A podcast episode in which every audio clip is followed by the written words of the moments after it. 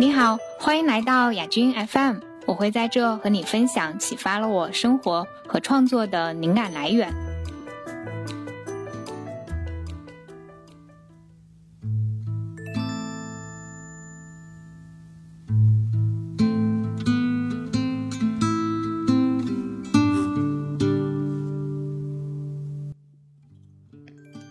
大家好，欢迎来到新一期亚军 FM。这位嘉宾是呃公众号枪稿的主编，然后我们是在 IM 这个青年影展认识的。我们当时是在放映侯孝贤的电影，然后在那个电影《童年往事》放映结束之后，呃徐岩老师他做了呃一些分享，我当时听完就觉得就非常嗯就非常有细节，非常有干货，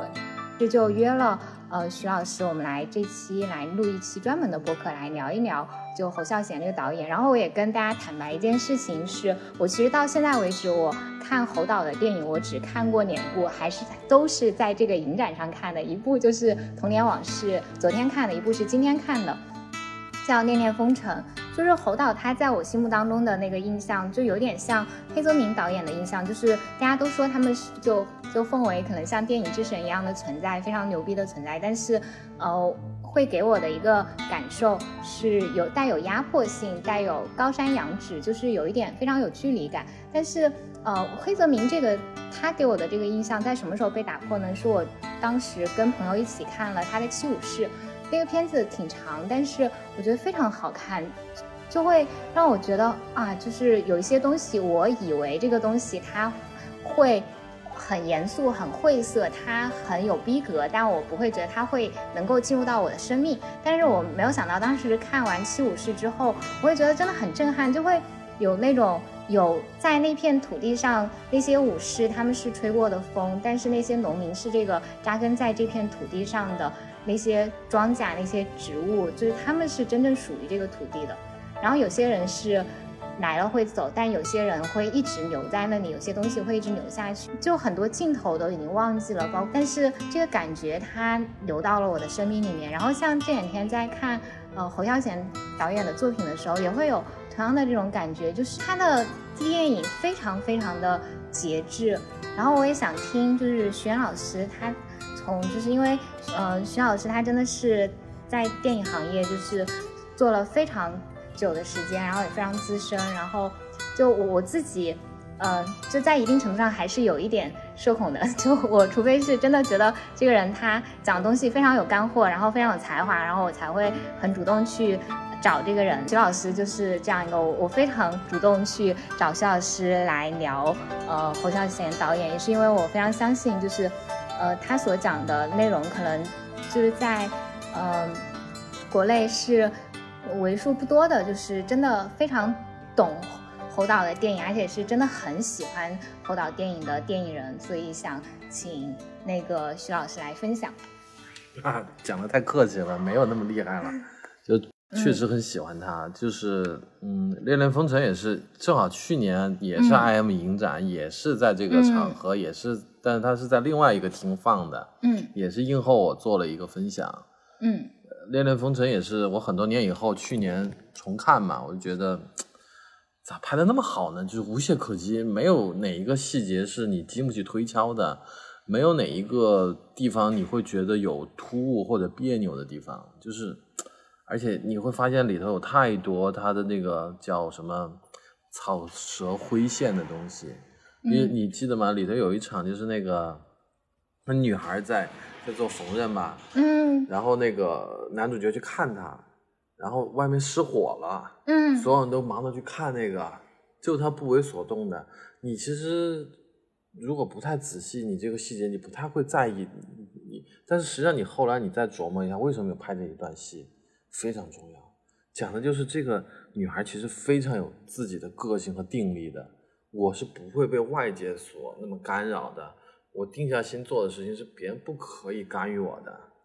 对吧？这个事情就已经告诉我们，最后的结局是那样的。嗯，其实这个地方我不太懂，就是为什么呃，就如果他是一个非常有定力的人，就在我的理解里面，他一开始已经选择了这位。呃，就是电影里面的这个男主，那为什么后来说白了嘛，就是吴念真嘛。嗯，对对对。为什么后来他又选择跟呃那个邮递员在一起了？就感觉他的这种选择的转变，嗯，我很难把他就是想得很清楚，或者他很有定力之间建立起一个观念。嗯，就是我我的解读是这样的，嗯这个男孩和这个女孩的感情并不是我们想象的那么坚固，其实，嗯因为你要明白，他们俩是那种青梅竹马的关系，是在一个非常单纯的一个就是小镇的那么一个环境里头，他们被认为是一对必然，或者他们都会嗯彼此认定对方是自己的合适的另一半。但是你看这个电影里头有一个很重要的一个一个画面，其实是非常好的，它非常有效的把很多信息都传递了。就是他第一次带这个女孩来这个城市，嗯应该就是台北，嗯他带着他进了一个电影院，然后你看嗯电影院的这个、这一路啊，墙上全是各种各样的海报，嗯手绘海报，就是花团锦簇，而且是是很有波普色彩的。这一个画面，他就已经解释了他们从一个封闭的乡村世界进入到了花花世界里头。所以，好的电影一定是通过这种方式来给你传达，他不用给你拍什么很碎的什么灯红酒绿、纸醉金迷，他用一个非常安静的方式，他就告诉你空间的一个变化，他那个那个那个那个墙上的海报，嗯各种琳琅满目的，他就告诉你，空间变了，时间变了。实际上是从那一刻起，那个这个女孩的世界已经是到一个打开的状态了。那么可能她跟那个男孩的感情只是一种一种出于尊严、出于惯性、出于体面的一个维系，而等到这个就是文清哈，就是就是这个吴念真她她去金门当兵，物理空间已经隔隔得很远很远了，那其实这感情就没有了。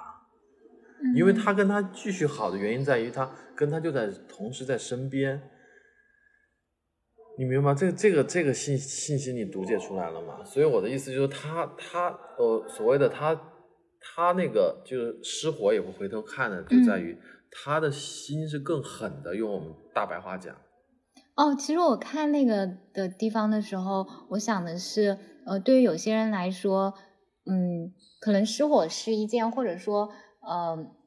就有些人是这个时代很纷乱，就比如说有战争的消息，或者是像这个电影里面有火灾的消息，但是对于他来说，那些消息不重要，跟他直接的生活没有关系，他就可以完全屏蔽掉。我只关注我此刻对于我的生活有直接关联的东西。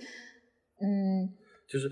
就是一个就他很实际。他不他不幼稚，他也很实用主义，而且也嗯非常的专注于自己。嗯对，所以这就是其实就告诉他们俩是有分野的。而吴念真这个角色其实就是啊，失火了还东张西望看，还是小孩的心态。虽然他假装是我先来城里的，我带着你过来，但嗯本质上他俩的心态是已经隔绝开了，一个是小孩，一个是成人了。嗯，这么说的话，我其实觉得吴念真的那个状态，嗯，怎么说呢？就我会觉得更容易有共情，就是他是一个好奇的状态。我们是他的剧本，嗯写的他自己的故事嘛。因为女孩她不没有做任何心理的描写，嗯都是白描性的。他做了什么，他说了什么，但是不去拆解他，也不去评价他。因为后来吴念真为这个电影和为这个感情，后来他后来又写了一段文字的，嗯就是就是包括他的那个笔名叫念真嘛，就是、嗯就是像念真念真，就是念的这个叫真的这个女孩儿。啊，所以他本名叫吴文清嘛，所以他嗯自己那个文章里头写的嘛，他说，但凡后来打电话到我们家叫文清的，他老婆就很痛快的给给找，找吴念真不在，就撂电话，因为念真本来就是一个，嗯因为念真这个笔名是他他妹妹，我记得是他妹妹给他哥投稿的时候帮他拟自己自作主张给他拟的一个一个笔名，而这个笔名就指向他这个初恋的女友。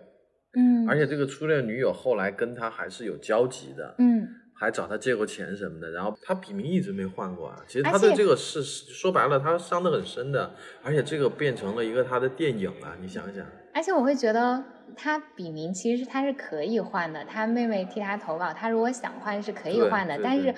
他没有选择去换掉这个行为本身已经说明了，对，嗯是，就这个故事，就是因为毕竟就是说，包括昨天咱们聊那个聊的这个童年往事，还有这个，它都是基于真实嗯来拍的。而但是侯孝贤的电影，就是说他完全是按现实真实拍的，但他的又不是纪录片的地方就在于他拍出了电影的韵味儿，嗯故事电影的韵味儿。它并不是一个图解式的一个把真实记录下来的，那个就不是电影了嘛，或者那只叫纪录片了。侯孝贤的好就好在，如果你拍这么细碎的生活流的东西，本来你是可以拍成无限长的，嗯。但是侯孝贤的能力就在于，他能把生命中的，比如说呃两三年的时光，或者是七八年的时光，童年往事不是七八年的时光吗？他给你浓他缩，他他他找到合适的角度嗯。去给你攫取最重要的那一点点所谓极光片语的东西，组合了再给你看，是把这个极光片语编织成一个特别漂亮的一个什么东西给你看，一个笼子，一个翅膀什么的。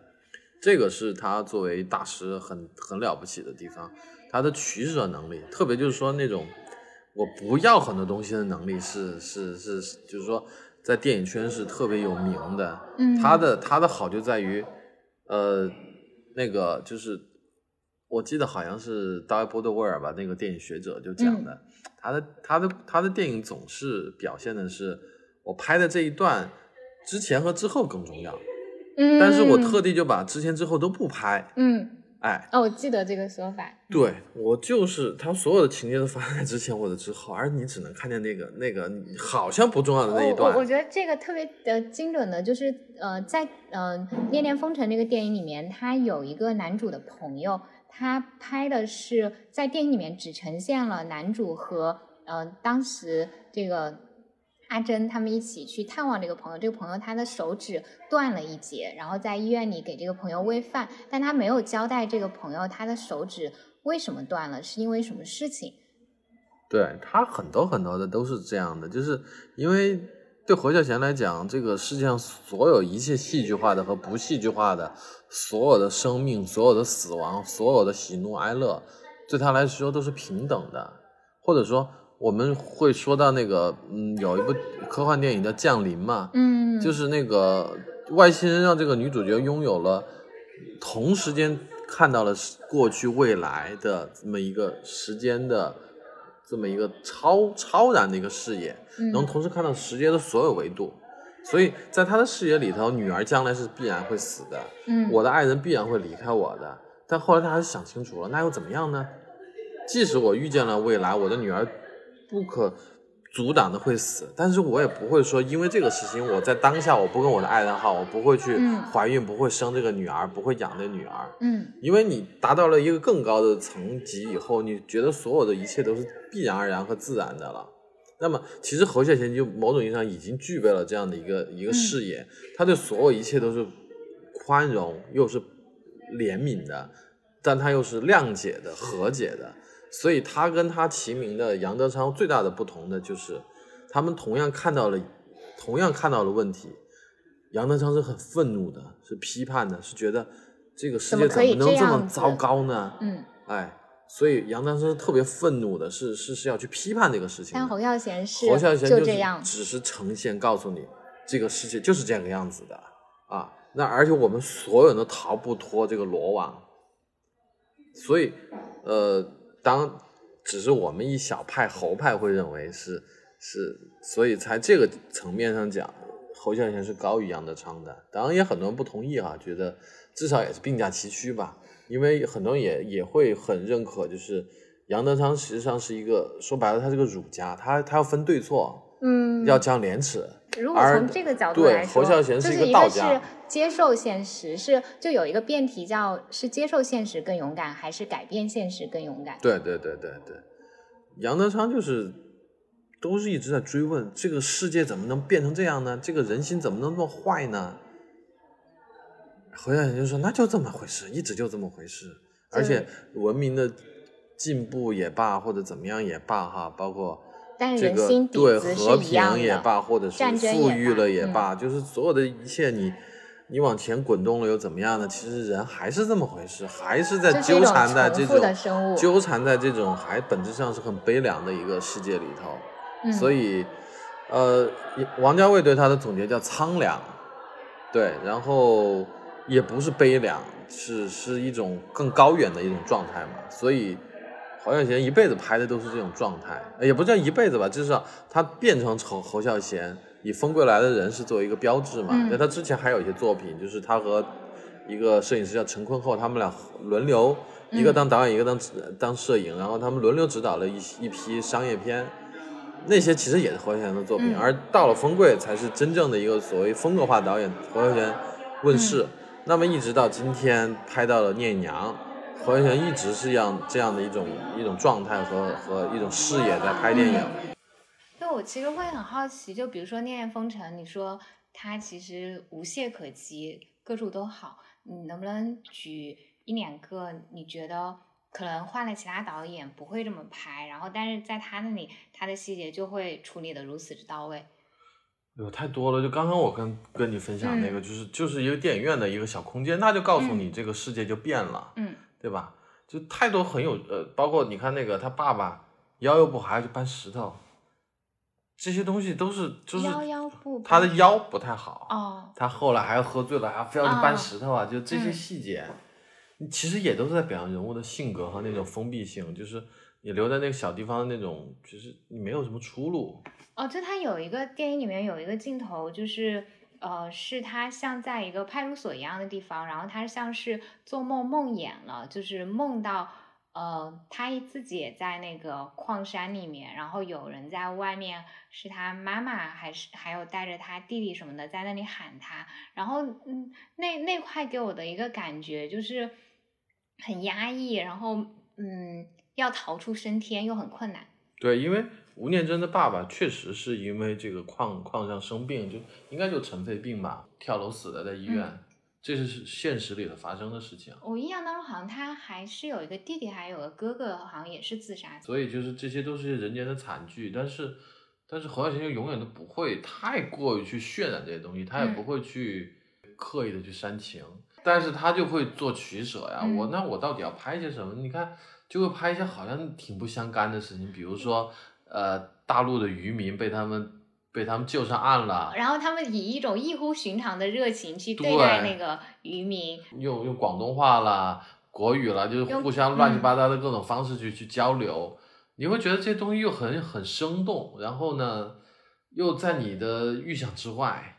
对吗？对，其实他反过来也是告诉你，这个这个这个服兵役是多么的无聊。嗯啊，遇到这么点事情，他们都特别兴奋，特别开心。就像他就说像过年了一样，就所有人把自己稍微值钱一点的玩意儿都要去送给他们。有人送收音机啊，然后像他把爸爸送给他的那个打火机就送给了对方。就包括嗯，就应该最后那个移民是登上了修好的船，然后又回到大陆嘛。然后他就会就是有是讲他还播着就来自台湾的那个录音带上那个诺言那首歌。我会有种感觉，就是他们可能也想有没有机会，就是回大陆看一看，或者嗯，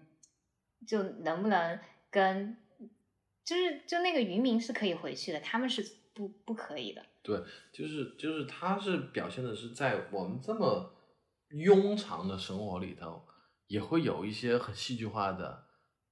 嗯。很很意想不到的一些生活会会突然就撞到你身上，但是过一会儿这个就像来就像水一样的又过去了，又没有了。嗯，包括他那里有一个细节，就当时大家看的时候，很多人都笑了，就是嗯，他们在 军营里面热情招待对方，就是拿那个。大白馒头给对方，对方的反应是别吃有毒，就是就对方他有一个小朋友，就是给大人，大人不吃，然后给小朋友，大人打住了小朋友，挡住了小朋友的手，就说这馒头有毒，用他们之间的那个方言来说，然后因为他们其实也能听得懂嘛，就立刻就指出来说，就要示范给他吃这个馒头给他看，告诉他这个没有毒，我就会觉得就是这种不信任，然后到信任的这个建立过程就也很微妙，嗯嗯。是是，其实这种东西应该就是说，它也不是编出来的，这这都是他们这一代台湾人亲身体验过的、经历过的，这是他们生命里头特别重要的一个一些东西。一直以来，这个台湾的不管是外省人还是本本省人都在这个所谓的老蒋的这么白色恐怖的统治下，其实是一直有这种特别强烈的这种敌我和忧患这种意识的。那么表现他们这一代人的生命。就绕不开这些东西，我们在童年往事里头其实也能看见，对吗？也有一些微妙的在反映这种情况的东西。你看那个他他们那个士官俱乐部打台球俱乐部，不是不是因为陈诚死了，在在在哀悼嘛？后来那个外省人不是就把他勒出去，说是今天什么日子啊，什么什么的，不打起来了吗？嗯，但是你看他墙上贴的一副对联是什么？呃，三分军事，七分政治。就其实说，他们一直生活在这么一个高压的戒严的这么一个一个一个状态里头，不管是孤岭街还是童年往事，其他都表现的是这种。包括这些小孩为什么要拉帮结派呀？就是因为一种军事化的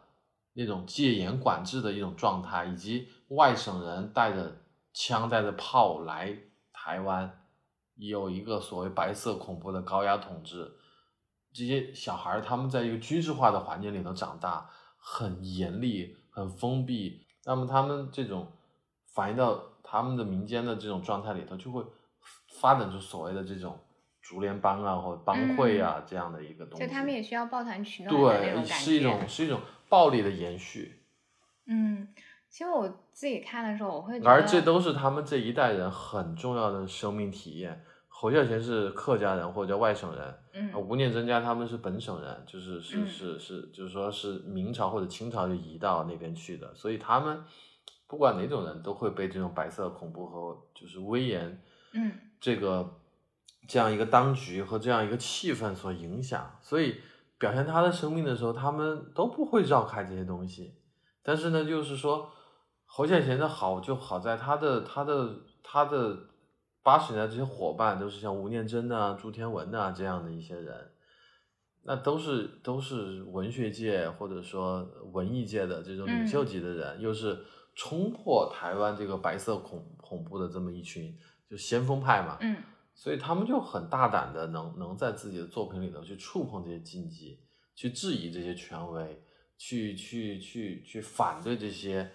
在那个年代来讲，他们台湾人应该特别政治正确的一些东西。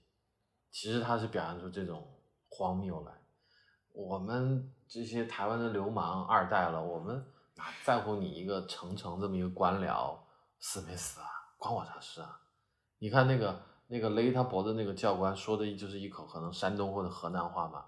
他这里的方言设定都特别微妙的，你没发现吗？哦，你不说的话，我其实没有反应过来。阿阿阿笑就是侯孝贤这个角色，他是能说国语，嗯，能说客家话。能说闽南话的，他有这种语言的能力，但里头还有弟两个弟弟一直在来自 come 去是 go 在学英语，就出现了三种语四种语言。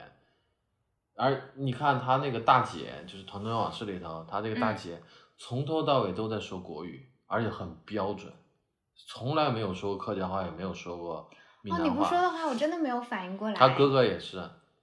就是他们不同的人的身份认同是完全不一样的，语言体现了他们自己觉得自己我是谁。就是说，作为童年的阿哈，就是侯孝贤，当然这个电影里的角色叫何孝言嘛，嗯，他在就是第一段故事里，他是少年的那一段故事里的，他从来都是说的是国语，一句方言都没有说过。但是你等他镜头一转变成青年，他是高三的学生的时候，他就开始大量的说闽南话了。嗯，而且他跟他妈妈也说了几句客家话，嗯，就很很有意思。这就是说这些细微的设计，你不去猜，你你都想不到。但是但是你猜到了，你会发现，妈的，老侯太会设计了这些东西。就是当他跟他妈妈说客家话，然后说闽南语，是不是意味着就是他的身没有，他零星说了几句客家话，他没有说闽南语。嗯。但是，呃，就包括他说客家话也好，包括他会就是说，呃，就和在你说他上了国呃高中之后，高三之后会去说是说闽南语嘛？对对对，他他他跟伙伴都在说闽南语呃，是因为就是呃，他觉得跟伙伴之间说闽南语会让他们的那个归属感更强，就是会觉得我更像是我是这里土生土长的，我是台湾人了，而我不是广东人了。然后，如果我还在说国语的话，就好像我还是刚来的一样。对，其实就代表了他已经融入这个当地社会了嘛。嗯。但你看他哥哥姐姐，就是完全的那种外省统治下的，就是他们都不是家庭教育出来的，而是国民党政权教育出来的那一代人，你你看他他姐姐有一段不是抱怨我读不了北医女吗？哦，就那段，然后他姐姐就说着说着就是很伤心吗低了，然后哭了，然后他妈妈一直没有给一句回应。因为北医女是精英学校，嗯读北医女就是跟朱天文、朱天心、江雄平他们是、嗯是一拨人了，这是外省精英才能读的学校，而且是完全的国语的世界，是绝对瞧不起讲闽南话的这种土包子的，所以你看他会很在意，他从头到尾都在说国语。你说干按道理家里的老大，而且是生在大陆，在在梅县长大，你说他会完全不懂客家话吗？爸妈都这么说话，他肯定会懂的。嗯，但他就是身份认同。身份认同是国民党的这种对外省的这种有意无意的拔高的这样的一个状态，因为他们家以前在台北嘛，所以他成长的时代是他们家更好的嗯时候，在台北的时候，所以他哥哥姐姐是说国语的，嗯，其实也能看出他们这些人对于权威的不同态度。是就他哥哥姐姐是更顺服的对，啊，嗯，就是阿哈是呃，我我我懂得你那套规矩是什么，但是很多时候我是不管的，我是不 care 的。对，因为他是他是在高雄，就叫凤山这个地方，是一个县吧，应该或者一个镇长大的，他会对那个地方有认同，那是他的故乡，而并不是台北，更不是广东梅县。嗯，其实我会好奇说，就是就它里面的那个设定，就是他的那个有一个哥哥就非常的文弱，这就嗯是现实当中他哥哥就是那样的一个非常文弱气质的人。这个我还真没考证过，我只知道他这哥哥后来也是做教育，做到中学校长，嗯然后他他自己说过，就是后来有一年我哥中风了。哦然后我去看他，他他记忆就丧失了嘛，他就已经不认得我了。嗯，就他讲这些特别，就是说其实是不愉快和惨烈的事情，他总是能一种很轻描淡写的口气讲，因为就是我们讲的，就是他有那种很高的视野，他都对这些东西特别宽容，特别谅解。包括其实后来，就我们讲他那个那个收尸人恨他的那个眼神，就包括说他妈妈拿刀嗯去丢他，他妈妈自杀两次未遂啊，这些事情，嗯他都以一种很云淡风轻的一种姿态在在在在重述，他没有那种就是说苦大仇深或者说很就他痛苦很接纳。对，而且，但其实你知道他，他能产生这样的视野和他有这样的一种修养和一种觉悟，跟他这个家庭环境是还是有必然的关系的。他爸爸跟他们疏远，很早就去世了，他妈妈又是这么一个状态，因为他妈妈家里头实际上是挺有钱的，嗯，对，就他妈是在梅州市是大家族，是就是一个富家小姐，嗯，因为本来以为嫁了一个中山大学的一个高材生。啊没有想到对，而且身体其实是如此之不好。啊，对，本来还是有一定的仕途可能的，嗯但是完全是因为身体的原因没有办法，只能从台北搬到湿热的这个台南，嗯因为对这个肺好嘛。嗯但结果实际上也没活多长，子女又多，就各方面的事情就压力很大。其实他妈妈应该就是有某种程度上的抑郁症这种可能他实际上讲的就是说，我去做流氓呢，并不是说真的就那么想做流氓，是不想在家里待着，是家里那气氛对他来说是是不舒服的，是不安全的，所以他逃出去，所以他从一个外省人变成一个当地的地痞流氓，这就是后来他去台北，而台北的这些文化人、精英人，就是国民党的这批精英文化人的后代、二代、三代，完全不敢相信他也是个外省人，因为他讲的一口标准流利的台语，就闽南话，而就是朱天文或者是是焦恩平他们这这这批人是是完全这一辈子都不会讲台语的嗯，啊，你说这个就会让我想到我一个朋友，是就是是我大学同学，他其实是福建人，但是他会只会说普通话，是因为他爸爸是校长，然后他爸爸对他的期待和教育就是，嗯，去大城市谋发展、谋生存，然后并不希望他有这个地方的气息。然后他嗯长大之后，其实他很遗憾，就是他听得懂大家在说什么，但他不会说，因为他爸爸不允许他说。嗯。嗯其实侯孝贤他，你看他在后半段讲那么多方言是是有这个动机的，但是这些东西确实是你要去解读，你要去琢磨，你要看了也就看了，那确实你掌握不了这里头的微妙的东西在哪儿。嗯。那像像《恋恋风尘》是他在《童年往事》之后拍的了，嗯。一般被视为他的一个重要的代表作，反而《童年往事》一般没有把它作为太大的代表作。哦我自己我是听说《恋恋风尘》就听说了很多年，然后我也知道嗯。很厉害，但是呃，《童年往事》我是来这里才知道，就他有这个作品，嗯然后嗯。但是我自己在看完了之后，我是更喜欢《童年往事》的，哦，就是我怎么说呢？我会觉得，呃，嗯，《童年往事》它的呃，就不能不能说哪个更诚恳，因为他们都是自己的生命故事。只是我我会觉得童童年往事的呃那个是往人心里面切的那个狠劲和深入程度是是相比《恋恋风尘》给我感觉更狠更深的，嗯，就自我暴露的伤口的程度。但一般坊间上讲会认可《恋恋风尘》一点，嗯。而且某种意义上讲，《恋恋风尘》已经变成民间语文的一部分了，对吧？这个这嗯变成一个新时代的一个成语了，就是嗯。从侯孝贤那儿生发出来，包括那个就是那个九份那个那个那个那个那个高高低低的那个，本身就是一个台湾的一个旅游打卡的一个景点了。哦。这都是侯孝贤所导致的，而且而且在《恋恋风尘》里头有那个很多的那个火车的主观镜头，嗯这个是后来也成为就侯孝贤很标志性的东西，而且就是那种，就是他对火车的那种，嗯，就是代表那种离开呀、什么这些乡愁啊，嗯，从他他代表了两种连接啊、城乡的这种东西，其实都是侯孝贤有开创性的。而且你想他的那个大迷弟就是失之愈合，拍第一部戏就赶紧把《恋恋风尘》的那个配乐叫陈明章嗯。就请过去了，然后就把李冰冰请过去了。嗯所以就是说，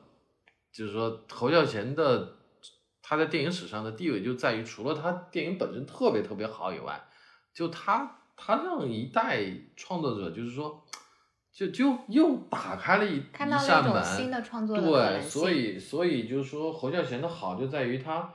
他是某种意义上导演上的导演中的导演，他是提供了一种新的文体、新的一种视野，所以像施之愈合或者像贾樟柯或者像嗯毕赣，他们都是他的孝子贤孙嘛。哦，我会觉得是也某种意义上，嗯，就侯孝贤他拍的，嗯，不是纪录片，就你刚刚也说他是就是故事片，但是他其实是有一些就是人生切面，有那种纪录片的部分的质感啊。就是施玉和他自己原来就是做电视台导演啊，然后也拍纪录片啊，就是这种，就我觉得出身就是他会天然的亲近这样的东西，就当然也是他本身肯定是他喜欢这种带有一定纪实色彩的东西，然后他最后他才会拍这样的一个，就是也是很日常，然后但是这种日常又不是又不是那种嗯没有经过挑选的日常，对，施之愈合，因为他家里他爸是台湾的日本人，哦所以他对台湾有一种就是莫名其妙的故乡乡愁。但是也因为好像说他爸爸很少跟他提台湾的事情，嗯只说什么水果很好吃，而且他爸谈的很少，他们也不问。嗯啊，而且他爸去世也比较早，所以他一直有这个遗憾。所以后来你看金马奖，他就说，所以侯孝贤就是我的父亲嘛，他他就嗯坦坦率的这么说，因为我能想象他他某种意义上他是把确实把侯孝贤当成他那个早死的爸爸的一个替代了，嗯，就像他把父亲，就像他把苏木西林作为他妈妈的一个替代一嗯，样的，对你刚才说的时候，我就在想，是是是是是，这个很有意这思的。样李安把伯格曼当成精神上的父亲，对对对对对，是这样的。李安就是那种典型的那种国民党精英的那种教育出来的那种二代，只不过他是一种以一种呃乖乖孩子，然后去留他是一种温和学。的叛逆，对我是一个乖孩子，我一切都听你的，然后我的最后这一把，我非要去读电影、戏剧，嗯当然我跑到外国你也管不了我了，而且嗯反正我去留学了，这件事情本身已经证明我是一个功成名就的了嘛。嗯而侯孝贤因为反正父母死的早，他就完全是自己撒欢就就就就干这行去了，没人管得了他。他是个野孩子嘛，嗯而野孩子在就是说我一直把他跟齐白石做一个对比，就他俩都属于天才型的，嗯。而且但他俩都不是那种说学过什么特别多的理论，或者说对美学是有什么嗯。嗯能能能说得很清楚的，我能系统的学过，这都不是，都是在实践里头慢慢的掌握的，而且遇到很多高人点拨。但这些高人点拨是给一个天才打开了那个就是冲刺的那个那个阀门，嗯。但这个天才本身才是更重要的，因为齐白石不也是嘛，就是说他一个湖湖南的一个乡下的一个画匠，其实没什么学问的，嗯但他一辈子都是还是很上进的最早就。好像就临摹芥子画谱，对，就是就是他又自己很勤奋，但最嗯重要是有天分。嗯然后，而他最后之所以能成功，又恰恰是因为他没有过早的去学理论，过早的去了解这些东西。而侯小燕也是一路碰到各种各样的人，包括他去跟了李行拍琼瑶片、三厅电影，他做副导演、做场记，然后后来又跟陈坤后拍这种就是流行歌星拍的这种歌舞片啊、青春片啊，在在在现场掌握了特别多的这个技巧。其实侯孝贤是一个特别技术派，他是能他是能一看剧本他就能算出我要用多少尺的胶片来拍的，就非常厉害的那样的一个技术派。那么经过了这么多历练历练以后，他才又遇到了新新电影这批伙伴，就是朱家姐妹嗯。啊，包括杨德昌，包括什么小野啊、吴念真啊，他们这一大票人，什么张宏志啊，这都是风云人物啊。包括这个，就你说你也采访过的林怀民呐、嗯包括那个赖声川啊，他们都是一嗯。波的，罗大佑啊、胡德夫啊，就是那那是一个井喷的时代，就群星是结伴而来，对他们，他们每一个人都是一个集体里头共嗯。同缔造的。因为你包括我说我最喜欢的《北京城市》，那是这个所有的梦之队成员都在的这个时候，张宏志、吴念真他们全都在，张大春在里头只是客串一个小角色，对吧？所以那个时代是是是一个叫群星璀璨的时代，嗯是一个整个思想的解放带动了整个文艺界的解放。侯孝贤是在这个时候，就是说海绵一样吸收了各种各样的东西，是朱家姐妹让他看沈从文呐、什么这一类的。嗯那到后来，所以就闹笑话了，人说那个那个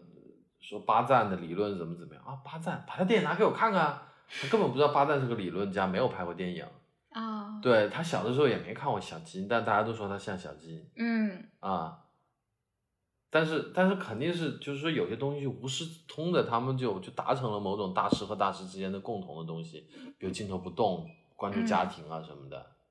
但是他当然他跟小金又有点不一样吧，而且而且确实我也觉得他跟小金不太一样。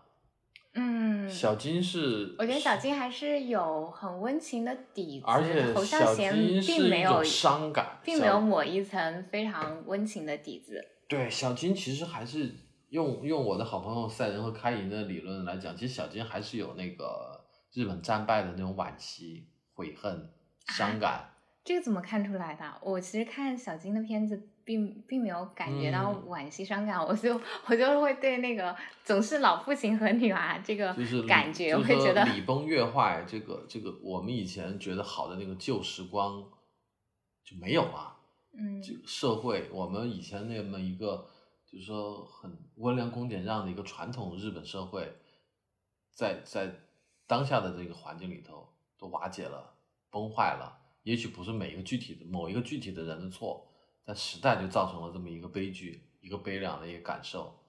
他们嗯会在就是几几个老头会唱那个海军的歌啊什么的，嗯实际上哦他他是能他是嗯能指到那种对去日去居酒本的屋里面，然后找那个老板娘，然后又还是他们那几个老伙计。有一些人是觉得这里头是暗含了一点那种就是无可奈何花落去的那样的一个一个伤势的，嗯，但侯孝贤就没有这个问题但。我我自己其实会觉得这种伤势感倒不一定是呃跟战败有什么直接关系，对，我会觉得就是说就是世界变了，时代变了。嗯，我会觉得就有有一些人，他就是比较怀旧，然后他的电影里面就是会有一种对过去的好时光的那种，对过去那种礼仪秩序的眷恋。就好像我是一个落后于时代的人，我也是一个甘愿落后于时代的人。然后我在自己的这个小天地里面，我守着我的这一方小小的秩序。像小金说，我就是开豆腐店的，我就只会卖豆腐。那你们想吃别的，你们就去别家吃，但我就只只管做好我自己豆腐就行了。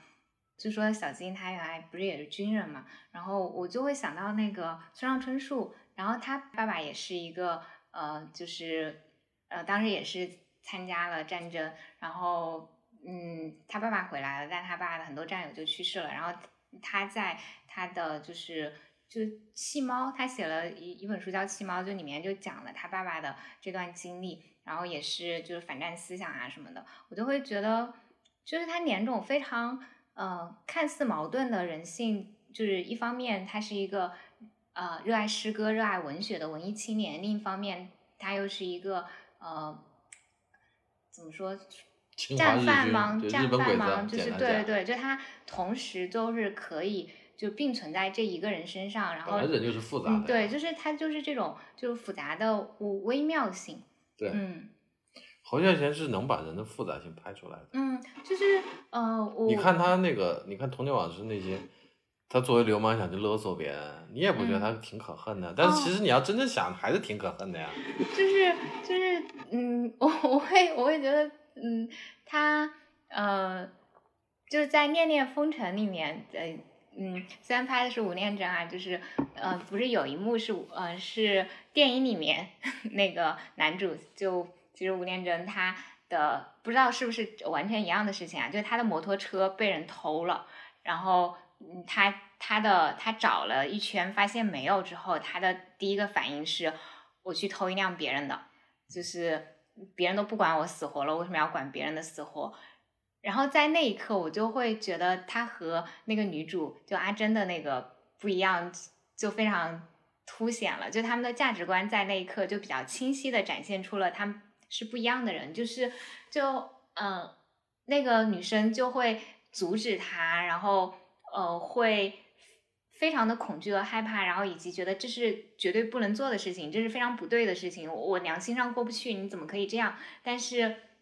男主就是更丛林法则的那一套，然后更就是市井混市井街头那一套，就是人不犯我我不犯人，人若犯我我也犯人，然后我也不管对方呃是不是就是伤害我的那个人，但是这个社会害了我，我他妈就要拿回来啊！那个女主不是的，女主是更像是就是温良恭俭让文明社会的那一套。对，但你你其实如果我们成熟一点，会觉得这两种思路都是没有错的，嗯，这里头没有错误的问题，你也很难说都是对的。就如果是从一个法，就从什么法治社会来说，就男主的行为，呃，肯定是是可以被评判为错的。但是，呃，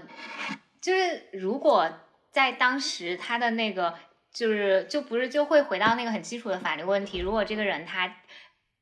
嗯，他已经饿到不行了。他如果不偷这个面包，他活不下去。那他偷这个面包，就你能说他是一个呃罪大恶极的行为吗？就是，嗯，就我我我自己会，我自己会觉得，就在在那一刻，他们的那个呃价值观的不一样被凸显的比较明显。然后我也会觉得，女主可能在那一刻，她开始意识到这个男人和他想要的那个生活状态和他所。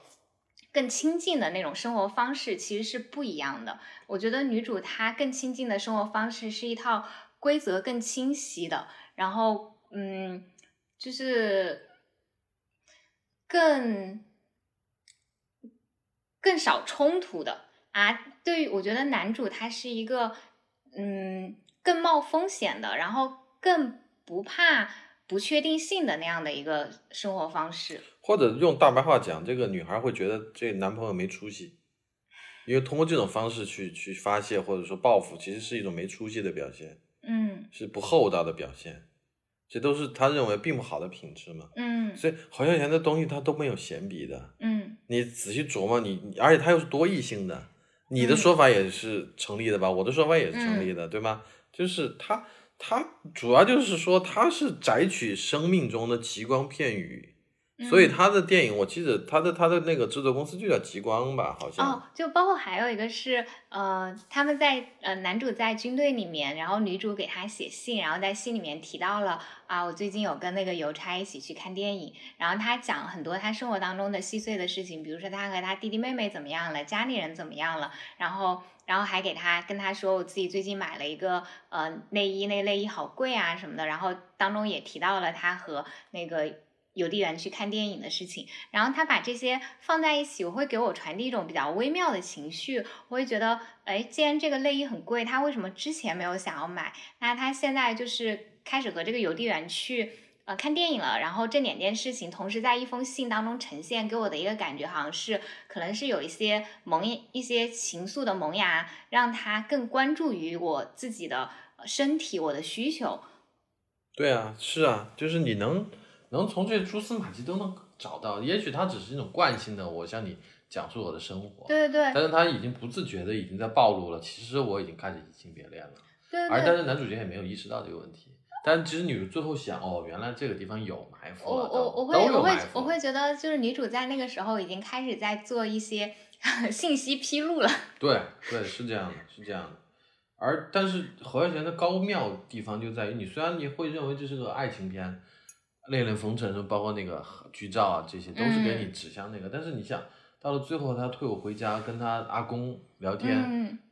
电影的境界一下就给你提上去了。就完全是在、完全是今在讲年番薯对怎么种说番薯啊什么然后你看那个，他又大概也讲了，就是就是女孩，反正嗯这个娶不到，你也能娶到别的，反正大概有这样的意思哈。然后天上又有云彩又过去了，就是哎你就知道了，这个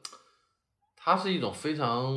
宽容的心态在讲这个事情，他也不觉得这是个多大的悲剧，是一个小小的悲悲情的故事，但是他没有多了不起。嗯一阵风吹过去也就这样了，云云云卷云舒嘛。回头你吴念真不还是得结婚生子嘛，还是得服从这些东西嘛。嗯而且这种东西有什么呢？不也挺好的吗？对吧？他没有去表达那种就是那种好像生命丧失了怎么怎么。其实包括我们童年往事那一段也看到了，就是最后那个辛淑芬演的那个角色说：“呃你先考上大学再说。”嗯，其实他暗示的是，是他有可能会跟他好。而且他就因为这一句话，他决定不不考军校，而要去考大学了。但是但是过去就过去了嘛，也没什么嗯啊、就因为我们我们对很多所谓爱情片，或者说我们这这就是我前段时间我写过写过两句话，我就说我们我们电影发明以后，地球人都是从电影里头学谈恋爱的，嗯，但是其实也不只是电影啦，就是也包括小说，就是这么说吧，就是我们现代的对于爱的这个理念，对于浪漫爱的这个理念，都是从文艺作品里头呃，来其实是。来自于十八、十九世纪之后就开始有了这种浪漫爱的概念，然后那有了浪漫主义小说，然后开始有了这些歌颂爱啊、讲述爱啊，然后把就是因为在在更早的过去，呃，其实爱和婚姻是没有什么关系的，婚姻是划分财产的，划分你的子女继承权的一个东西。然后爱它是不是在婚姻当中完成？包括爱这个东西，如果更往更早推，在古希腊那个时候，它是被限定于就是成年男子和未成年男子之间的一种。情感，它更像是一种教导，教导他如何从一个少年变成一个成人，就是，嗯，就就更像，就是他会他会是更剥离了生理属性的一种，就是更像是我通过这个方式，呃，去教导你这种精神上的教导。对，所以就是说，这个何孝贤他的电影的总的一个视野就是达观嘛，嗯，所以他拍啥你都会觉得哦，都是云淡风轻。这个包括你你还没看的，像什么呃这个嗯，北京城市啊，其实我很好奇，生啊，你觉得好男好女啊？嗯，你觉得《悲情城市》是你最喜欢的侯孝贤的电影？就是，呃，你嗯为什么最喜欢他呢？就是，就比如说，就拿他跟《童年往事》跟《恋恋风尘》比，他比他们更好在哪里呢？可能天然对这个历史大事件这些东西我比较感兴趣，嗯而《北京城市》拍的就是一个史诗，他拍的是一个二八事变怎么导致台湾变成这个样子的。那么一切的源头几乎就是在于，首先是甲午战争被割让给日本，其次是国民党入台迁台这么一个事情。那一个特别大的导火索就是二二八事变嘛，嗯外省跟本省的这么一个剧烈的冲突，是由二二八事件造成的。当然，很多人也会分析，其实背后实际上是国民党搞的土地改革的事情本身触动了本省人的这个利益。嗯，但是不管怎么说，二二八是一个很直接的一个很很表面上的一个东西。那么侯孝贤就是表现了二二八到底怎么回事，以及二二八之后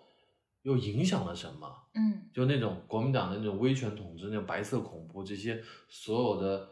知识分子啊、文化人都被他们逮去审问、枪毙，嗯对，他就把这个东西讲出来了。而在侯孝贤之前，这些东西在台湾历史上是不可言说的。哎，那他当时拍这个没有风险吗？没有是有风险的呀是有很大的风险吗不会被抓吗？就是为什么？就那个时代就是我我们讲开始松懈了，已经开始松动了嘛，嗯已经已经有松动了，整个台湾已经在那跟他们这些文化人冲塔有关系吗？对，有关系啊，他也是冲塔的一个这个最急先锋的一个人呢、就是说这个电影直接促成了台湾的一个变变革嘛。然后他他这个电影哎就是命运太不一样了呀。对，所以他他他讲的就是说国民党这套威权统治是怎么伤害人心的，一个家庭是怎么家破人亡的，几兄弟的故事嘛。嗯非常的惨烈嘛，一个一个就是那个呃一个一个老幺吧，还呃对，这个老幺是聋哑人，所以没有嗯参军嗯啊、那么但最后被国民党政府枪毙了。他这个二哥是给日本当了兵，从南洋战场上回来就变成一个傻子，就是完全变成一个废人了。嗯，而这个老大呢，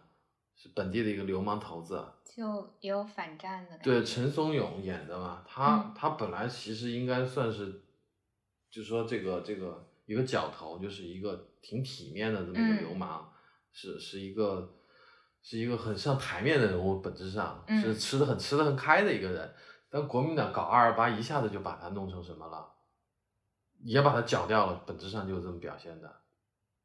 就实际上也就是讲的本省人那那个那个利益是被被嗯。外省人一下子被夺取的，嗯。所以本省人和外省人，台湾人跟日本人，知识分子和军人，嗯，本质上就是这几个东西，它全矛盾全部集中在这上头了。所以它是个史诗片嘛，然后篇幅又很大，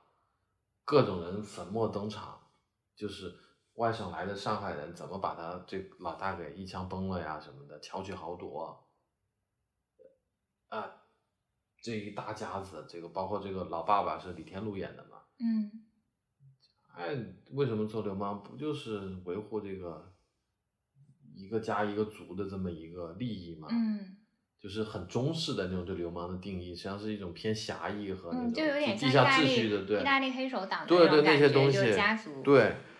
所以这个戏我就觉得他拍的特别的大气，又很荡气回肠，然后又有又有高度的这种侯孝贤的美学，就就是就是说视听上的这种美学，就是那种画框外的事情在发生，而你只能看见画框外外外里的这一点点东西。嗯，其实你说到画框外的事情在发生，就是我我其实会就会好奇说，就比如说像《恋爱风尘》里面，为什么就要展现那个人手指断了一截呢？他是想要表现这种劳工权益吗？就或者说这种人的，嗯，就是突然的一个飞来的红祸，嗯，也许就是一个真实事件发生了，但他就会把以前发生过这些事情，我的哪些朋友发生过什么事情，其实他们就做过做过很多然后最后他肯定会经过他和比如吴念真和朱天文的一个遴选，会选出哪些东西我要拍在电影里，而哪些我不拍。但他为什么要拍这个呢？你的解读是什么？嗯，这个我还真没有去特别仔细的去琢磨这件事情。但是你就类似于像，吴念真的爸爸他们，包括他那个什么，你说他这个兄弟姊妹里头有，嗯因为这种劳工问题自残的、嗯自杀的，他这些都是有有指代的呀。嗯就是你看，包括他跟那个那个他的店打工的老板讲他怎么在怎么怎么抗，就是说那个战争的那些东西，嗯，你会就发我，我就对那个印象太深了，就他讲要因为战友战死了带不回去，他要把战友的胳膊就是手臂砍下来，然后再再烧，然后再再削掉肉再烧，然后把那个剩下来的比较干净的骨头，然后插到背包里面再带回来，他一个背包里面都插了。好几根骨头，我就觉得那个那个画面，当时我现在说我手臂上都会起那个鸡皮疙瘩，就会觉得呃，这一定我我相信这是真实发生过的事情，因为它不是一个你靠虚构和想象能够想象出来的东西。对就他说这个的时候，我就想到我一个哦，是其实是我弟他，嗯、他他工作是做就是交警方面，他跟我说他处理的一个案子是。就是大货车晚晚晚上撞死了人，但是因为那条路上那个可能灯有问题，所以第一个不知道是哪一辆车撞的，但是反正就一晚上好多辆车开过去，然后都压到了，到最后就是发现了这个人死了，然后去就是让人过来收的时候，就是。嗯，就他们去负责处理现场，就痛骂那个喊他们过来的那个人，没跟他们打个招呼，说是什么情况？是因为就你没有办法像正常这种，呃，如果是一个人被撞了，就你就是把这个人抬起来放到袋子里面，就收拾袋就装好了。但他们那个你是没有办法，你得在地上用手指抠，就是正常那个情况应该是带，他就说你通知我一声，我可以带个铲子过来铲啊，就是。就你让我就是在地上就是这么就得抠多长时间把那些东西零碎的就得抠出来。如果不是你经真的亲身经历过，就听亲身经历的人说，你不会想到就是哦有人出车祸了，你要拿个铲子去铲他的地上的那个残渣。嗯，就是就是说他可拍的东西太多，可不拍的东西太多，可拍可不拍都都对他而言，但是最后他取舍了，他会找一些东西给你看。所以大家就不理解，比如说拍到烈娘，为什么那个那个帷幕帐子在在风在吹，嗯，一直拍一直拍一直拍，这到底在拍什么？哦，这个其实我也不理解。对呀，我就我就只能呃只能知道说啊，他们说要拍那个唐朝的那个风的感觉。其实就是那个情绪啊，聂娘的情绪啊，嗯，她的心潮在激荡，嗯，这是她青梅竹马的玩伴，本来应该是她老公的，嗯。而且现在你看他，他搂着他，他现在的一个姬妾，明显他跟这个老婆感情很好。嗯。但是在说他的事情，又在说念娘的事情。我的任务是要杀掉他，又是我表哥。嗯。就是我的情郎，我的表哥，我应该的丈夫，现在怀怀里抱着一个女人，在在讲我的事情，就这个几个事情全部叠在一起了，那个那个太纠结了。帘幕在动，其实就是他的心潮在澎湃。一会儿这么想，一会儿那么想，一会儿这么想，一会儿那么想，对我动不动手什么的，就是他就表现着表现着一种情绪，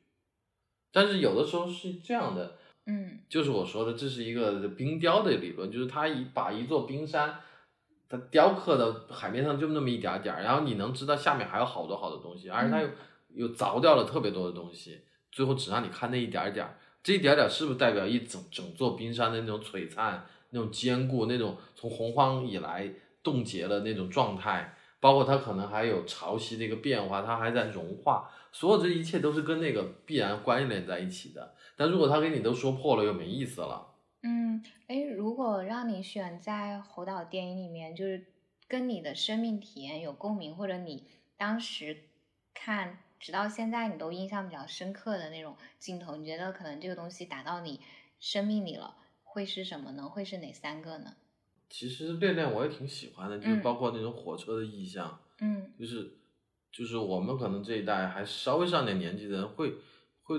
从来都对火车有一种莫名其妙的乡愁，因为它代表了你可以离开你这个很封闭的世界，可以去到一个远方，嗯，可以去到无限的未知和可能啊。你说火车这个让我想到，就它《恋风尘》里面不是有。就有一段是过那个隧道，就前面是亮的，然后过隧道就暗了嘛。然后我当时还在就是想，就是有的那种导导演他可能拍在隧道里面发生了什么，然后比如说可能因为是一对青年男女嘛，我就想，哎，隧道里面会不会比如说，嗯，他们牵个手啊，或者是呃拥抱一下，然后就 完全没有，就是就是原来是怎样，出来的时候还是怎样，就是相敬如宾。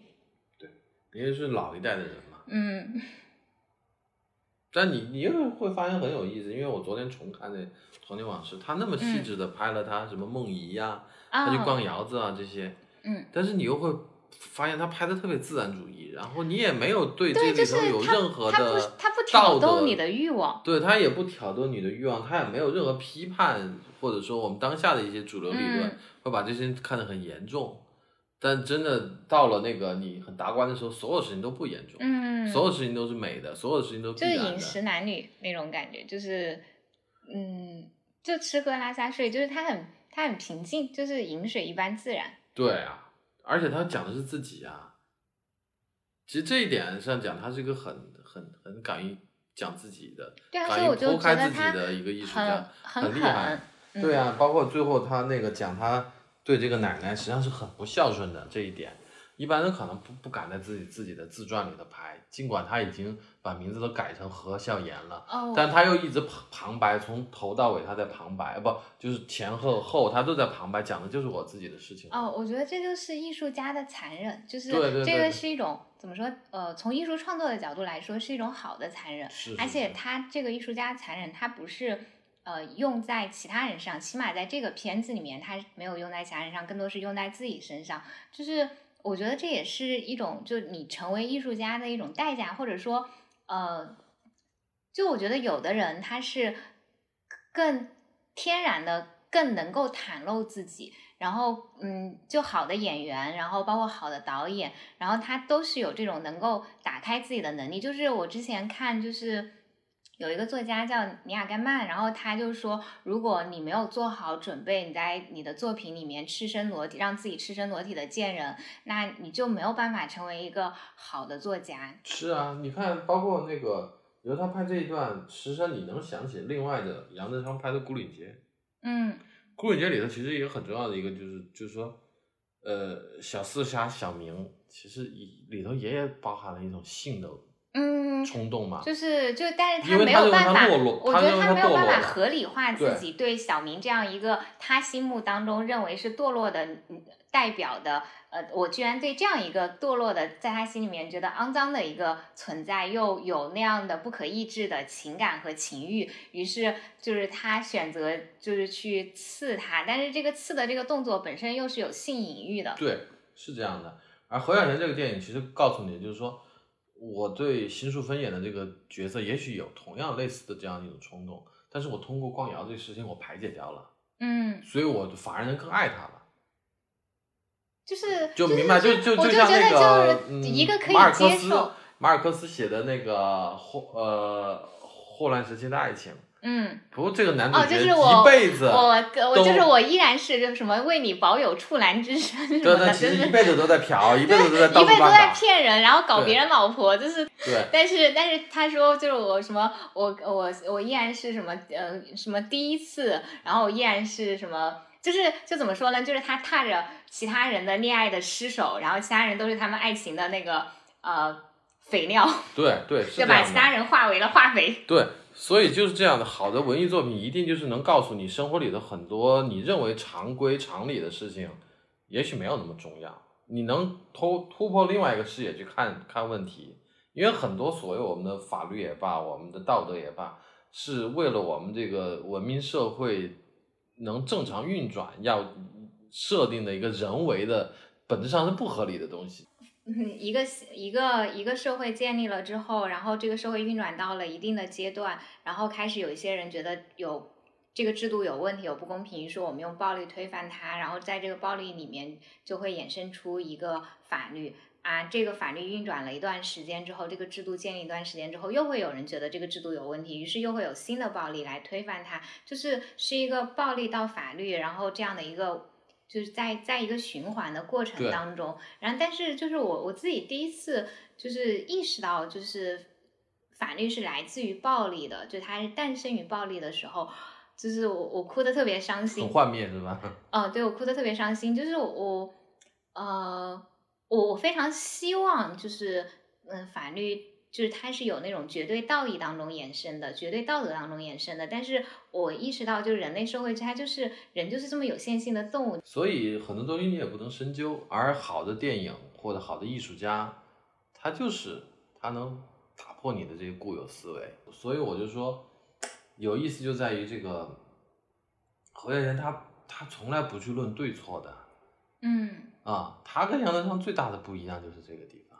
但你要说，就是说对对一个电影内部视听的设计啊，包括这个对对这个这个整个台湾社会的这种反思啊、时代的重现啊这些东西，杨德昌的能力不是在他之下，或者说他有的地方还超过他。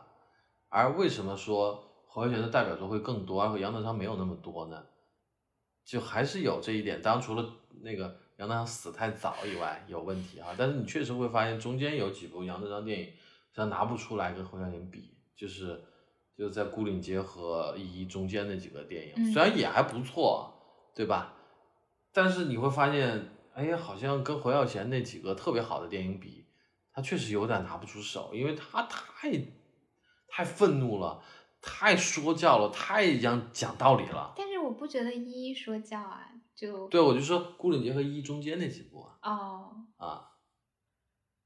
嗯，什么麻将啊，什么那些，就是你会觉得他太上火了，太想把我的那个情绪要表达出来。那这么说的话，到一一他真的很平和了，我的对，到一一他又平和下来了，又想通了很多事情了。但中间他有一段特别愤怒嘛，而侯孝贤一直不愤怒，嗯，侯孝贤一直就是说能把我觉得他就是很很市井啊，就是我觉得他如果去就没有走上电影这条路，他去当混混，他也会是一个呃很很不错的混混。对对对对我觉得他就是他做任何他其实一直觉得行自己亏了，应该当混混觉得，他做他做。我就觉得他做任何一行，就以他的这种处事智慧，然后他的这种呃，就怎么说呢，达观，然后比较就就什么 OK 都什么都，就我会觉得，如果你要是跟一个人做朋友的话，跟侯孝贤做朋友是很放松的事情。他会他会很关照你，他会嗯很关心你，所以当时北我觉得跟杨德昌做朋友的话，就有点杨德昌就嗯最后没有太难了。因为他太自傲，太太愤怒，对别人太苛刻，而对自己很放纵。就是我看过一些回忆的材料，就是赖声川讲过的，就是好像拍《孤岭街》的时候，他对开机啊、完工啊，就这些就工业上要求很很细的事情，他都特别不在意。嗯就就投资人碰到这样的导演，你就会抓狂，就会嗯崩溃。就比如我们举一例子，就是说斯皮尔伯格当年是电影神童，嗯但他拍大白鲨超期特别严重，嗯超支也特别严重。尽管后来的结果证明也值得，嗯但实际上对制片厂的人来讲，这个是不可控的人，嗯，我是不能轻易再用的人。嗯，而且本质上，作为一个电影工业来讲，其实这样是不对的。所以一直到什么呢？卢卡斯带着他做《夺宝奇兵》的时候，嗯卢卡斯一定是按照一个老板的标准来要求你，你必须得按时完成，你必须不不准超预算。所以后来斯皮尔伯格就自己反省过，他说得亏卢卡斯带着我做《夺宝奇兵》，否则我就变不了成我自己，否则他可能还会变成一个偏偏那种萨曼的那种那种嗯艺术工匠的那样的一个状态。那么一个一个电影巨人实际上是被锤炼出来的，是是要按期完成，保质保量完成这样的一个一个体系，才是一个能长期的健全的不停的创作的人。嗯侯孝贤其实是这样的，而杨德昌就不是，所以他拍的电影只有七部半的。嗯其实他那么长的职业生命，他只拍了七部半电影，就比较可惜，就在于他说说的再打发滑一点，有点不靠谱，嗯嗯，太苛刻了。而侯孝贤还能一步又一步，一步又，甚至还能去日本拍，去法国拍，还都拍出来了，而且实际上质量都还不错。只不过我们说，因为侯孝贤是侯孝贤，所以到红气球也罢，或者说嗯呃咖啡时光也罢，我们会觉得没有那么好，嗯，但实际上还是很好。就是说，还是电影手册一定会把它你列为年度这个十佳的。是，嗯嗯，不一样的性格，然后不一样的道路。就你你在说的时候，我会想到古龙和金庸，就嗯他们两个我都很喜欢，但是呃，金庸就是嗯、呃很靠谱很靠谱，然后古龙就是极不靠谱。嗯，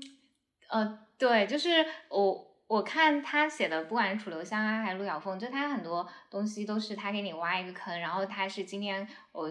给就是要去喝酒了，我就把坑挖到这里，然后但我也不知道怎么填，然后明天我喝完酒了，然后酒醒了，我在想这个东西怎么怎么写，然后然后我会就包括就是古龙他的死，就就觉得死的非常不值啊，就是被人莫名其妙捅了一刀，然后。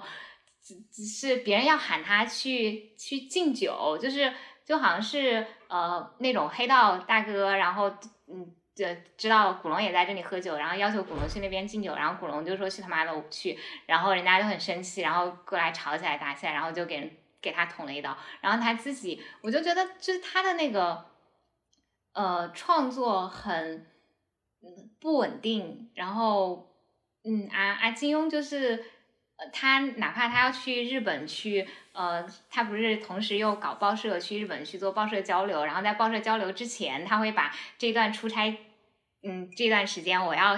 发的那个连载我提前写完，然后或者是我去了当地，我也保证我能把这个连载写完，然后就是嗯。就我会觉得，如果是要你要做一个比较长期的那个创作者的话，你的这种天性上的那种自律、勤奋，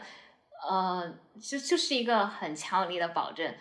否则的话，就是单纯靠才华，就是嗯，就是因为绝大部分人也没有什么才华，所以如果你有才华，你已经是非常非常之了不起了，所以你也会闪耀出来。只是说这个东西它的那个能够燃烧持续多久，就是呃，就可能是个问题。然后我就会觉得啊，就是做做金庸那样的人好，嗯，也挺累的倒是。好的，就怎么说呢？就是，就他不是也说自己什么主要的那些收入都不是来自于呃写书吗？就虽然他书也很赚钱，他主要是来自于房地产投资。他自己觉得自己是一个很牛逼的商人。就我就觉得，呃，一个是很很知道这个世嗯世俗规则是什么，然后我也呃可以。很按部就班，把那些世俗规则这块就应付的很好，把自己也照顾的很好，我就比较随性，然后爱怎么爱怎么着就怎么着，嗯。对，但是我们要说到一点，就是侯孝贤也有点可惜，因为我是觉得他拍完南国以后就有点儿也不知道该拍什么了，他想拍的都拍完了，我们这一群人的故事拍完了，关于台湾怎么怎么回事三部曲我也拍完了，不是北京城市，西蒙人生。好男好女嘛，这是台湾三部曲，他也不知道拍什么了。他后来就有点拍的，除了海上花都是小品，有点浪费他的才华了。但某种意义上讲，也是无可奈何的事情。就是一个导演能拍的东西也就那些，你你不要指望能拍很多东西，差不多也就这样了。因为很多导演，比如说像伍迪·艾伦或者是什么侯麦这样，产量确实很高，但说到底确实是重复的。尽管每一部都很有意思，也很好看，但他讲的东西还是大差不差，就是那些东西。嗯，呃，他拍是惯性，我们看也是惯性。嗯，而且拍的东西其实说到底也就是一些相对来说小品的东西，不管是伍迪·艾伦还是侯麦或者洪尚秀。嗯，而。而侯孝贤一度是每一个都是要拍出那种彪炳影史的东西。你 即使回头看，我们说好男好女不够好，但其实前两年我又去重看了一遍，正好小西天资料馆放了，我还是觉得那失败了也是侯孝贤级别的失败，那也是把所有的现在的国产片都吊打起来的一个失败。人家那个境界，人家那镜头调度，人家那个意境，还是你没法相提并论的。即使那是一个所谓大家都讲很失败、不好看、拍的极混乱、极野心太大而又没其实摔倒了这部电影，但其实还是特别好啊那种。你觉得还是特别好？能不能给我举一个就是能够体现它特别好的点？就是你看他跟他他拍，呃，其实伊能静的表演很好啊，就是一个女演员，她她各种状况，然后她还要演一个戏中戏。嗯。然后就是那种那种生活质感，就是拿一个很简单小道具，就是一个就是一个那个舞厅的那个那个那个灯球，嗯，就这些东西，你换一个导演他拍不了这些东西的，就是就是你确实觉得这个戏吧，他想想要的东西太多了，而且结构太复杂了，它是几层嵌套嘛，嗯，他讲的是那个当时台湾的那就日据时代，一群。仁人志士怎么样偷偷摸摸回大陆去抗日的故事，嗯，但又因为他们是台湾人，差点又被枪毙了，因为认为他们是日本的特务嘛，嗯，然后非常偶然的才被救下来了，啊，就你会觉得啊，人生的这种喜剧的感觉，不不不喜剧，就是人生的那种荒谬，那种那种残忍，就是我明明全圈的一腔报国心，我是从日本占领区我回来报效祖国的，被浪费的热血，结结果你们还还要枪毙我，因为就怀疑我是这个。然后包括那个男那种那种年代的那种人的那种状态，就挺着大肚子我要去搞革命要抗日，就是只有那个年代才会有这样的人，你会觉得就是环境和时代在逼得出这样的一些热情。对，然后其实牺牲是很无谓的，嗯，他要告诉你的是这些牺牲是可贵的，但是又是很无谓的，他能同时把两个状态都给你拍出来。就《赛德克巴莱》里面，我嗯，里面那个。人他都已经是呃，就相当于已经是政府的那帮的人了，已经，但是但是他的族人就是选择了要去呃赴死，然后要去反抗，嗯那我还是选择了我的族人这一方。就是虽然他已经很大程度上他已经被规划了，但是他然后包括就最后要踏上那个所谓祖先的那个彩虹桥，当然它是一种幻幻象，是一种他们的那个信仰，就是就你就会觉得这个东西它呃非常的荒谬，但是这个就这个荒谬的里面又透出了那种尊严感、庄严感，就是你就是你你你说我很可笑，但是我这种可笑的骄傲，就是我也要坚持到底。我你如果敢践踏我可笑的骄傲，我就我就是我就是死给你看，就一定要跟你血战到底。嗯，对，赛德克有意思就在于很多不接受里头那种无差别杀人嘛，就是嗯你抗日我们也能理解，但你抗日不能把日本人的老婆孩子都一刀就砍但是死了。但是历史上现实对，上就是这样子呀。而且就是说，其实就是我们讲好的艺术，就是能让你去去去想，我们很多认知就你有没有办法站在一个舒服的道德高地上，然后去指指点点了？你就会发现你的四面脚下也都是洪水向你涌来，你这一片也立足不稳啊，就别别往高地爬了吧。对，所以好的电影就是能表现出这种无奈嘛，本来就是无奈的。对，就是很多事情，我我们现在的人特别容易想要标准答案，想要分是非对对错善，恶。就是这也是因为被要求，你就一切都是得这么混沌，的你就得被这么分。如果你不这么分，就会说你是历史虚无主义，你应该被打倒，被怎么对对怎么样，就对对对对是就很可怕。对啊，但是但是就是说，确实像侯孝贤这样的电影人，他他不会那么简单粗暴的去理解历史，也不会那么简单粗暴的去认识人性。他告诉你，永远都是这种灰色的人性，那种复杂的暧昧的状态，你特别你跳不出来。他也不去审判他所有的电影里的角色。你看他拍《海棠花》，拍一群失足妇女，他他也不是拍他们多么不堪，拍他们怎么不好。嗯，他们其并不是被剥削和被损害的，他也不想这么表达，嗯但他又没有，其实也没有告诉你他们不是。嗯，他表达对嫖客和妓女的这种感情也特别有意思，就是他的权利也是流动的，并不是你想象当中就一方就是高高在上的，另一，方就是完全被欺压、被碾压的。个他你就说二极管的思维呗，就就是就是就是，我觉得很大的一个原因就是我们的文艺作品没有跟上，或者说我们文艺作品被管束的太严重了，以至于变成今天这个模样。因为我们嗯太缺少侯孝贤这样的人了。其实当年杨德昌、导演出来的时候，我们这边有有第五代啊，就是张艺谋、陈凯歌，什么嗯田壮壮、吴子牛一大批人，对，特别是张艺谋。其实你想，他是一个多么有反骨，其实他是他是很善于表现人人性的这种扭曲、这种变态、这种极度的压抑，最后的爆发的。但我真的觉得，他就他就不被允许再拍这样的电影了。但是我会觉得张艺谋后来就比如说他拍一秒钟什么的，就是。就就最后那个那个结尾，呃女呃女呃那个女儿穿上那么崭新的东西，然后表现啊我们这个呃多么多么好，然后你担心那些都不存在，呃，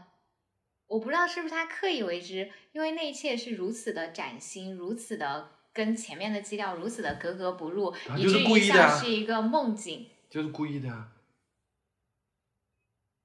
就告诉你，这就是我努着拍的呀，就是最后我就是要给你拍的他妈这么假。对，就是最后那种自首情节啊，就是犯罪片都得犯人都得去自首，然后被逮起来了，就故意告诉你有这么一段狗尾续貂，我告诉你这就是貂，就是狗尾这一段，就是狗尾这一段，你你明白就行了，因为他本来讲的就是那个嗯，就是被逮走了嘛，就没有了。后来这一段就是完全是就是没办法没办法非愣着拍出来的。杜琪峰的电影他们都得去自首，也很滑稽的，没办法。嗯但是现在就变成一种标准的做法，然后所有人都知道这个地方要自首，所以其实很多东西看到最后都很悲剧嘛。所以侯孝贤早就看透了，嗯 他还能把这些东西编织成影像，用特别娴熟的视听给你还原出来。嗯，他的东西就绝对不是完全简单的记录生活那么简单。你别看他事情处在那儿，你画面杵在那儿，你拍不出来这水平，差太多了。这个这是一些不太或者说比较没有认真琢磨或者比较初级的一些影迷在在质疑的东西。哦，你在说这个的时候，我会想到《恋爱风尘》里面，就是不是还有一段是，呃，他阿公跟他爸爸说，就是要让他这个儿子，就是呃，让这个男主改成和他嗯继承他的姓，就好像是他爸爸是一个入被赘的入赘的，就是感觉像是一个被领养的关系。然后，呃，他呃阿公就跟他说，呃，他之所以小时候会生病，就是因为呃你没有把他改成我的姓，然后祖先不高兴。嗯嗯嗯，就是就是会，就它里面会有一些，就包括还有那种叫魂，嗯就是就很呃很乡土民情的东西，会让我想到，就我自己小时候有那种就太太调皮，就掉到池塘里面去被被人救起来，然后也有这种叫魂的经历，就会就会觉得就会感到哎，好像是过去的那种气息，它被像被封存在了这个电影里面一样。啊，他在他在切镜头在切到他小时候的那个里面，他其实没有没有什么介绍讲这个是他小时候，他就直接给你放一段他小时候的那种镜头。就是说，你看他的电影必须得动脑筋啊，你必须调动你的各种知识储备和你的生命体验，才能去嗯更好的理解这个电影，而不是别的一些电影通过一些激烈的蒙太奇的手段，或者是特写呀、推拉摇移呀、狗血的表演，或者很清楚的台词。嗯，就包括最后阿公跟他说，我们这个地方种那个是呃，就种番薯，今年收成不好，然后呃，我种番薯就这么辛苦，呃，我要是种高丽参的话，就是比伺候高丽参还累，就是他会反复的说，就是种番薯这件事情比种高丽参还累，然后我就我反正我当时在听那个的时候，我就会觉得，嗯。呃，他为什么不种高丽参呢？肯定是因为就是，就他不管跟就除了外部的这种环境自然条件之外，我觉得高丽参也是一个你需要更大的那个资金投入，就是更有本钱才能去做的这个事情。就嗯，就给我的一个感觉就是，呃，他们在这里很辛苦的做这件事情，他的回报是很微薄的啊，他们也别无选择，就是他们。呃，当然知道，就是同样的这份辛苦，如果做在别的事情当中，他可能是有更好的回报的。但即便他知道又怎么样呢？他改变不了他，选择不了他，没有办法去种高丽参，就他还是只能种番薯。哎，然后就是民生之多艰嘛，就是嗯还是在表现这个东西，而且也在告诉他，就是说你烦恼是你烦恼的那个东西，我烦恼是我烦恼这个东西。嗯其实我们俩也不通，而其实你跟那女孩也是不通的，大家都是不通的，各自在自己的烦恼里头。嗯，人间的悲欢各不相同，抬头看看天吧那。天那云彩又在那流动，就这样了，一代一代又这么过去了，而且我们还是都要活，然后都要死，最后就童年往事那个那个嗯标题，就是这样的一个达观的一个心态，你没有办法，无可挽回，生命就是这样的，你都接受它就好了，你不接受它又怎么样呢？还不是只能这样？我觉得不接受他，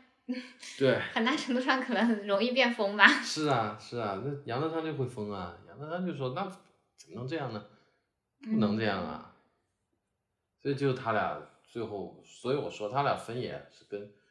除了性格上，也是就是说人生观上和这个对对艺术的理念上各种的分野，造成了最后的分野。我觉得他俩是，嗯嗯，出身也不一样，一个是那种富贵人家的公子，杨德昌他是台湾铸币局的局长的儿子。哦，而你像侯耀贤家，就算是个知识分子，也是个家道中落的知识分子家庭，落魄。对，很落魄的知识分子家庭，就是不一样。嗯杨德昌又是在在美国留学的，读了那个计算机系的硕士，一开始是 IT 精英这种，啊，突然有一天觉得不行，我不能做这个，我要去搞电影了。嗯 不一样，不太一样，真的不太一样。而且他一开始就去做导演了，而不像侯耀贤是从片场的这种场记小工、副导演一步步的摸爬滚打上来的。所以杨德昌也许就是那种那种导演，就是他他就条件很苛刻嘛，对演员、对技术人员都嗯你不是说他还拿凳子打过魏德胜吗？对好好几个都被被他砸过了。张找张震去单挑嘛还。啊？对啊，张震拍《孤岭街》的时候还是个小孩儿呢，十几岁他为什么要找张震单挑？有病演不出来吗啊？，就是他演不出来啊，所以行，那我们俩出去单挑吧，就把张震给吓着了。他就是把演员特别剥削的在使用啊。嗯，张震从本来一个很开朗的小孩变成一个很忧郁的小孩，就是因为拍《孤岭街》拍的，这是真实。张震也回忆过，包括包括把他关到小黑屋里头不让他出来，让他非常抓狂，就是为了他那个状态。嗯，我觉得他是电影最大。对他也不在乎自己的死活，也是不我觉得这就是天才自带的残忍性。是是就是，嗯，怎么说呢？就有些人他的那个才华就像是，呃，就像是一个呃黑洞一样，它可以从别人身上吸收光亮，然后再度释放出来。对。但是，嗯，就是最惨的就是那个人，他是个黑洞，他也没有什么才华，就是纯是个骗子。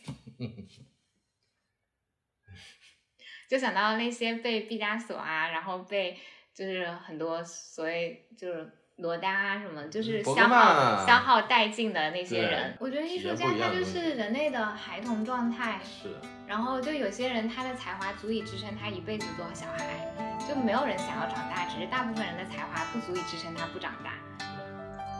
然后有些人可以替我们不长大，然后他可以创立自己的规则，然后就是。就像那个乔，就是说乔布斯他有现实扭曲立场，然后有些人他就是有现实扭曲立场。对对。你会觉得这样也可以，因为是他，所以可以。本来这世界上就没有一定，没有什么一定之规，恰恰是因为没有一定之规，我们才能变成今天这样一个丰富的世界。